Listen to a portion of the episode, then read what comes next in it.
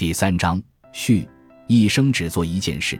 日本企业家稻盛和夫刚刚创立企业的时候，遇到年轻的员工造反，要集体辞职。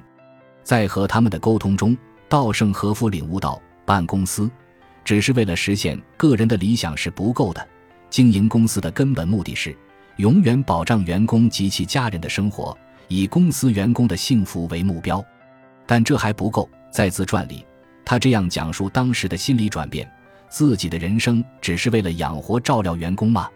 作为社会的一员，应当有倾其一生而要承担的崇高使命。因此，作为终生追求的理念，后来我又加上了为人类社会的进步发展做出贡献这样的内容。想明白这些后，心中豁然开朗。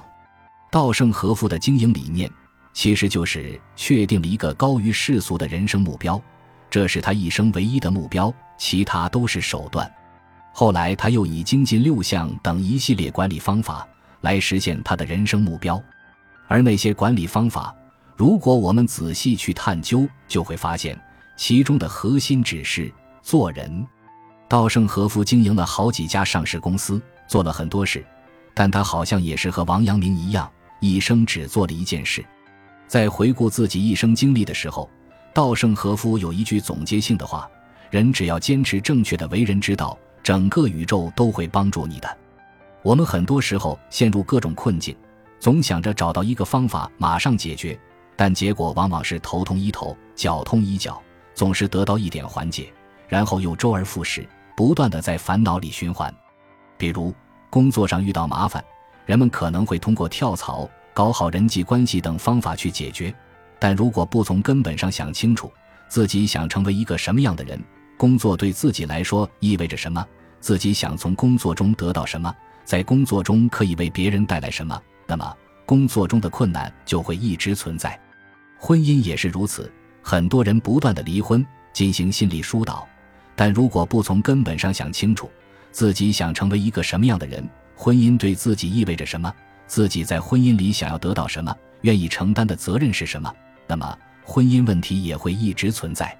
美国著名的政治家和发明家富兰克林，二十岁的时候就给自己确立了一套终生奉行的政见，彻底解决自己的人生问题。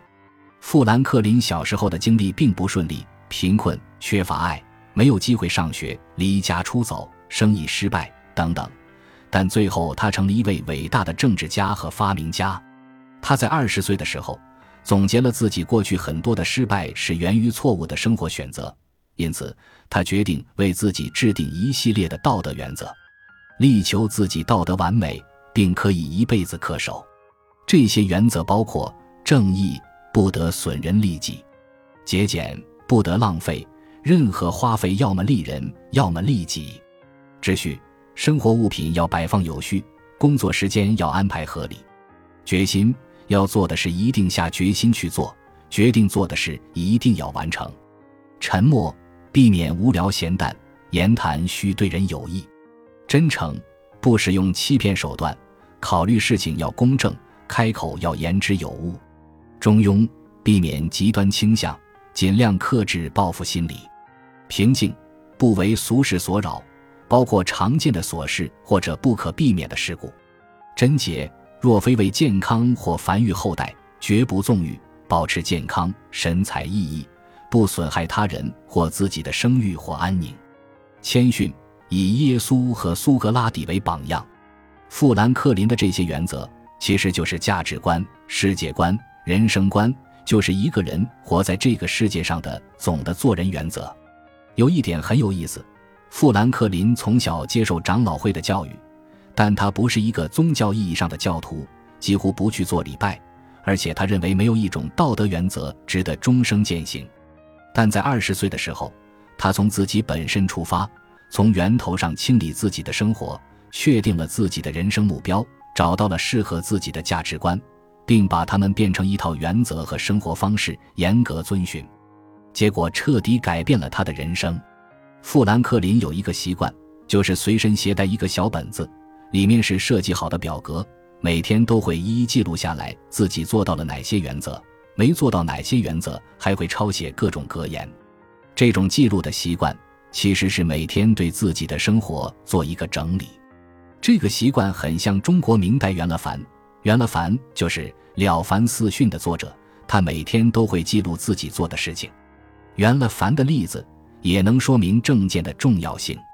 袁了凡想要改变自己的命运，首先确立一个因果报应的世界观，无条件的相信自己的念力和行为一定可以改变自己的命运，然后制定了一套详细的生活原则，每天坚持去做。这都是从源头上为自己的人生找到彻底的解决方案。感谢您的收听，喜欢别忘了订阅加关注，主页有更多精彩内容。